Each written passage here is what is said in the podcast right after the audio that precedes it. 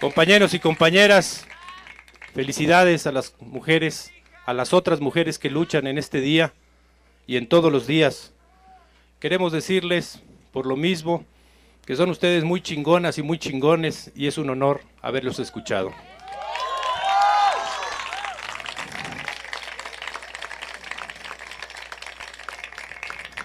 Ahora podremos decir en público que cursamos la materia de dignidad en la Universidad Autónoma de Querétaro.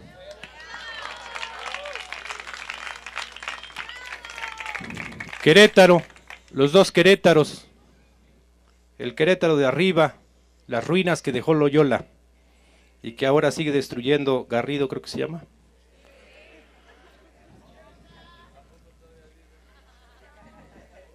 Homosexuales, lesbianas, transgenéricos perseguidos, un asesinado, no hay justicia. En la Sierra Gorda, despojo de tierras a, a través de medios legales y cientos y miles de indígenas y de campesinos obligados a emigrar a Estados Unidos o a otras ciudades.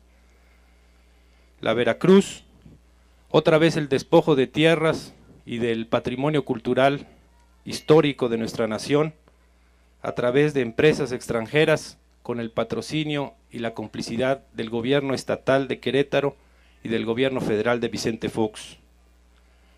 Colonos, indígenas golpeados, tratados como animales en la plaza central de la capital de este estado, jóvenes convertidos en delincuentes por su forma de vestir, de hablar, por la música que escuchan, por reunirse en algún lugar. Niños enfrentando desde pequeños la amenaza de ser convertidos en mercancía sexual de los gobernantes. San Pablo Tolimán, indígenas desesperados en su rabia porque los funcionarios del Instituto Nacional Indigenista, ahora que se llame como se llame, ocultan las denuncias que por desvío de fondo hacen sus funcionarios. Obreros de Uniroyal, despedidos en número de 600, las familias destruidas, puesta toda la familia en lista negra, se reabre la fábrica y los obreros son contratados con condiciones laborales sin derecho a huelga y más de 14 horas diarias de trabajo. La diversidad sexual, arrinconada en resistencia frente a un gobierno mocho y represivo que no tolera que se atente contra su buena conciencia. Estudiantes de primaria, de secundaria, de preparatoria, de institutos superiores o técnicos que esperan pacientemente terminar la carrera o el estudio para llegar a buscar trabajo y no encontrarlo.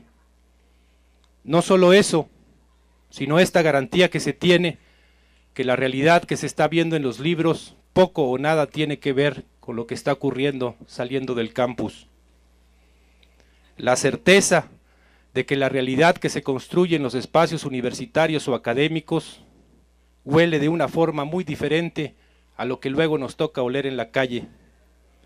La certeza de que no importa la capacidad y los conocimientos, porque finalmente el puesto que les debería tocar por su capacidad es obtenido por el pariente, el cuñado o algo del gobernante. Lo que nosotros estamos viendo en Querétaro no es solo este Querétaro de dolor, de opresión y de impotencia que los de arriba nos regalan a través de los medios de comunicación o a través del sentido común en las calles. Hemos encontrado en todas estas partes y ahora aquí en la Universidad Autónoma de Querétaro el otro Querétaro, el que salimos a buscar desde el primero de enero de este año para tratar de aprender de él y para tratar de explicarles que no podemos solos, que necesitamos su ayuda y que ofrecemos lo mismo. Que buscamos en ustedes y en otros como ustedes a la compañera y al compañero que necesitamos en la lucha. Allá arriba han optado por eliminar las ideas por la vía más criminal, eliminando a los que piensan. La Universidad Autónoma de Querétaro, todas las instituciones de educación superior, están siendo presas de un ataque masivo y por todos lados para destruirlas en su capacidad de crítica y análisis. De esto no se salvan ni los estudiantes, ni el personal académico, ni los investigadores, ni los trabajadores manuales y administrativos. La guerra que vimos en la Sierra Gorda, que vimos en la Veracruz, que vimos en las colonias populares, con los indígenas, en Tolimán, con los sindicatos obreros, contra la diversidad sexual, contra el ser diferente, contra los jóvenes, tiene un muy importante frente de batalla en la universidad pública. Nosotros pensamos que no es de otro lado donde va a salir esta capacidad para resistir primero a esta ofensiva y luego tomar la ofensiva, que es lo que pensamos nosotros que hay que hacer, y convertir o reconvertir, reconstruir la universidad pública como un espacio de conocimiento, de reflexión y de crítica. ¿En qué momento o desde qué lugar se planteó esta disyuntiva entre votar o pensar? Porque lo que hemos hecho nosotros, el STLN en la otra campaña, es decirle a la gente que piense, que analice, que ejerce ese poder de crítica, que marca el respeto elemental de concederle al otro la capacidad de análisis y de crítica. ¿Quién dijo que cuando nosotros digamos hay que analizar lo que son los partidos políticos arriba, sus candidatos, y pensar qué es lo que se va a hacer, entonces estamos promoviendo el abstencionismo? Quiere decir entonces que las campañas electorales de los partidos políticos allá arriba están proponiendo que la gente no piense, que no se organice, que simplemente vaya y valore entre todos los males el menor y al final se equivoque y resultó que no era menor. No fuimos nosotros. Nosotros no estamos presentando esa disyuntiva. En todo caso, es allá arriba donde temen que la gente piense y que ese pensamiento, como dijeron muchos aquí que pasaron, se convierte en acción primero y luego en organización. ¿Qué daño le puede hacer a cualquiera que le estemos proponiendo que piense y se organice y el día 2 de julio haga lo que quiera hacer, pero ya con la fuerza y el elemento de haber analizado y criticado y haber hecho una propuesta frente a lo que va a hacer. ¿Por qué se está diciendo allá arriba o aquí que se planteó que nosotros les estamos diciendo que no se va a saber qué hacer ese día, si lo que les estamos proponiendo es que sepan qué hacer ahora, ese día y después? Nosotros les estamos proponiendo la disyuntiva que allá pusieron, allá arriba, que dijeron, no mires para abajo, no escuches al de abajo, mírame a mí, escúchame a mí y resígnate. No hay otra cosa. Esto es lo que esta democracia te puede ofrecer, no a quien necesitas, no la relación de gobierno que es necesaria para reconstruir este país, sino nada más acelerar o alentar, según la propuesta política, la destrucción que nos hemos propuesto. Lo que hemos escuchado en Querétaro y en los otros 10 estados nos hace decirles con certeza que en este movimiento de la otra campaña no solo no está solo el Ejército Zapatista de Liberación Nacional, no solo hay en él organizaciones políticas de izquierda, grupos, colectivos, personas e individuos, hay también la certeza de que este movimiento se va a levantar y es el que va a triunfar. A nosotros no, no nos importa el 2 de julio, nos importa el destino de este país. Si ustedes, que nosotros respetamos, deciden votar por uno o por otro, ese no es nuestro problema, no es una condición para entrar aquí. Lo que es una condición es identificar al responsable de la destrucción de esta universidad, de todo el sistema de universidad pública, gratuita y laica, el mismo responsable de la destrucción de los pueblos indios, del campo mexicano, de los derechos laborales, de la dignidad de la mujer, del respeto a la juventud, de la esperanza para los niños, del respeto y adoración hacia los ancianos. Ese sistema es el que nosotros nos, nos, proponemos enfrentar y tenemos ya la certeza a la altura de Querétaro de que vamos a triunfar nosotros.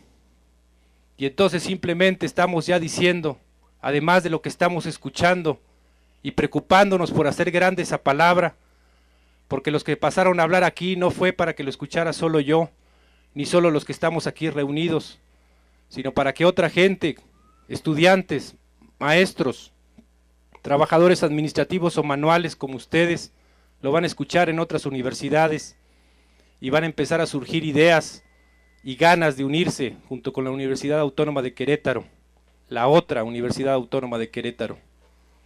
No es eso lo que se trata. No se trata de decidir si vamos a votar por uno u otro o presentar un cuarto candidato, quinto, sexto, ya no sé cuántos son, y que ahora digamos, bueno, pues que el Marco sea presidente o que alguien de la caravana sea presidenta, puesto que es Día de la Mujer. De lo que se trata es de construir otra cosa que nos permita, así organizados, poder enfrentar esta ofensiva que en cada sector estamos padeciendo y poder tejer esta red de solidaridad primero y luego de propuesta organizativa que nos permita avanzar hacia la única posibilidad que tiene de salvación este país, que es la destrucción del sistema capitalista. Si la otra campaña pierde, todos los estudiantes de la Universidad Autónoma de Querétaro van al desempleo. Si la otra campaña gana, yo voy al desempleo. Echemos trato. Nosotros queremos que ustedes tengan un empleo digno y queremos quedar desempleados. Compañeros y compañeras, sabemos que estamos enfrentando un reto muy difícil. Algunos de los que ya plantearon qué es esto de la unidad de la izquierda, hasta ahora va bien, porque esta izquierda que nos estamos uniendo en la otra campaña, estamos recorriendo juntos y atentos a la palabra de ese otro México que está abajo. No es solo dolor el que hemos encontrado hemos encontrado rebeldía y rabia, así como la que escuchamos en ustedes, en otras partes del país, y pensamos que la vamos a seguir escuchando, y que al final de este recorrido, la otra campaña se va a conocer a sí misma, y la Universidad Autónoma de Querétaro, la otra universidad, no solo va a poder tender sus puentes sobre el otro Querétaro, sino como se ha propuesto aquí, con otras universidades, abajo y a la izquierda, con otros movimientos estudiantiles abajo a la izquierda y sobre todo con el otro México que abajo y a la izquierda existe. No es cierto que este país está rendido, no es cierto que este país está derrotado. Eso nos quieren creer, eso nos quieren hacer creer allá arriba, pero nosotros lo hemos visto y lo hemos encontrado. Y en cada lugar, junto con el dolor que vamos sumando en la carga por lo que escuchamos, por lo que vemos, incluso por los silencios que nos tocan, también va la carga de rebeldía y de rabia y de ganas de luchar de mucha gente como ustedes, jóvenes la mayoría, y de esos jóvenes la mayoría mujeres. Es un honor, de veras, haberlos escuchado. Esperamos algún día volver y poder entregarles buenas cuentas de la lección que hoy nos dieron. Gracias, compañeros.